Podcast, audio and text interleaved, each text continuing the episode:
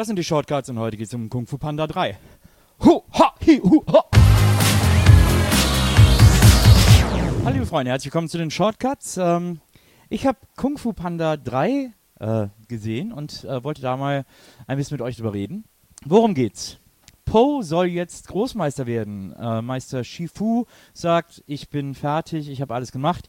Po, ab heute übernimmst du die Ausbildung der Furiosen 5 und Po ist natürlich mega irritiert, dass er jetzt plötzlich seine Freunde unterrichten soll, aber er ist ja nun mal auch äh, ein Großmeister. Und deswegen war klar, dass er eines Tages diese Aufgabe bekommen würde. Gleichzeitig äh, gibt es in der Geisterwelt einen großen Kampf zwischen Uguay und äh, Kai. Und Kai gewinnt und kommt zurück auf die Erde.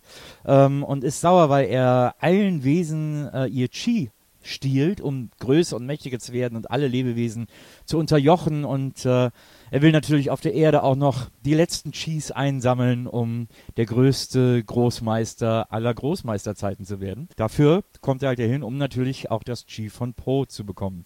Po unterdessen lernt seinen leiblichen Vater kennen und lässt sich von ihm die Welt der Pandas zeigen, die er gar nicht kennt. Der ist ja nicht unter Pandas aufgewachsen, aber er hat natürlich immer gewusst, dass bestimmt noch irgendwo welche seiner Sorte sind. Als er sie kennenlernt, geht ihm natürlich das Herz auf und er glaubt, endlich ein neues, vielleicht sogar ein richtiges Zuhause gefunden zu haben. Aber es gibt so viele Dinge, die ihm das Leben schwer machen, die ihm das Leben schwer machen.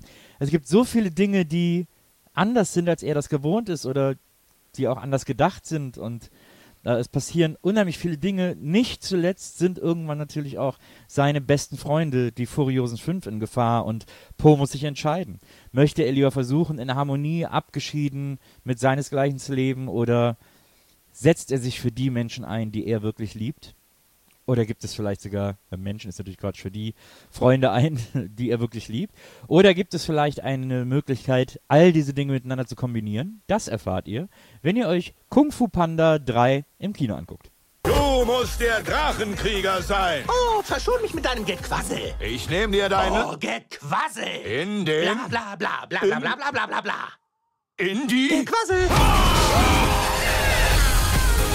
Es ist jetzt nicht die komplizierteste Geschichte aller Zeiten. Ähm, das ist eine relativ klassische, eigentlich sogar eine klassische Kung-Fu-Geschichte oder so, oder was man aus so asiatischen Filmen auch kennt, so Tiger and Dragon mäßig.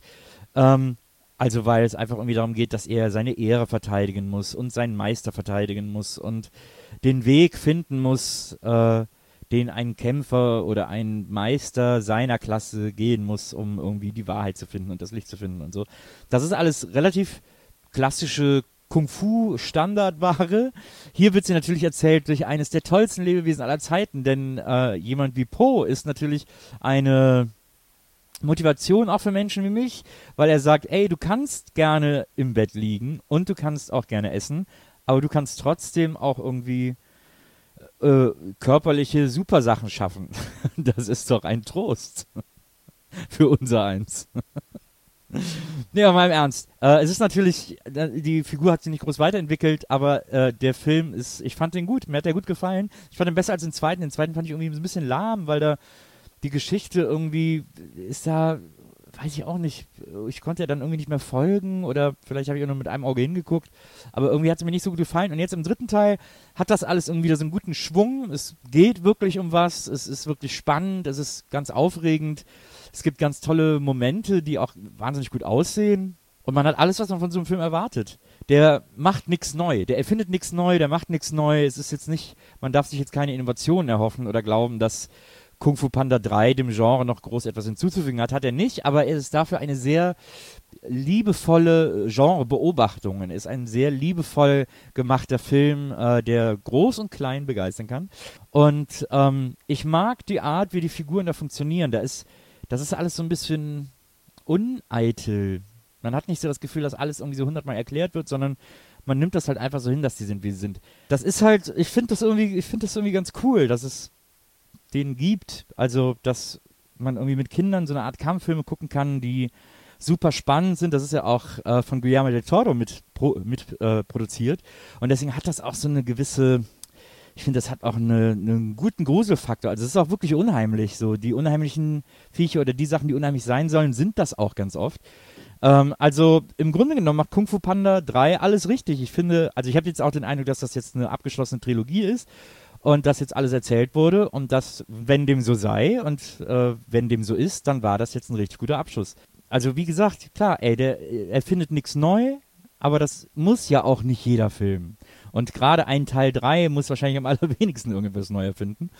Und äh, deswegen kann ich sagen, der macht Bock. Wenn man darauf Bock hat, dann, äh, ist der, dann kann man sich freuen. Dafür ist er sehr gut gelungen. Jetzt klinge ich fast ein bisschen wie Schröck, oder? Abonnieren nicht vergessen und ähm, wir sehen uns wieder. Bis dann. Macht's gut. Peace. Ho, ha, hu, ha, ho, piu, ho.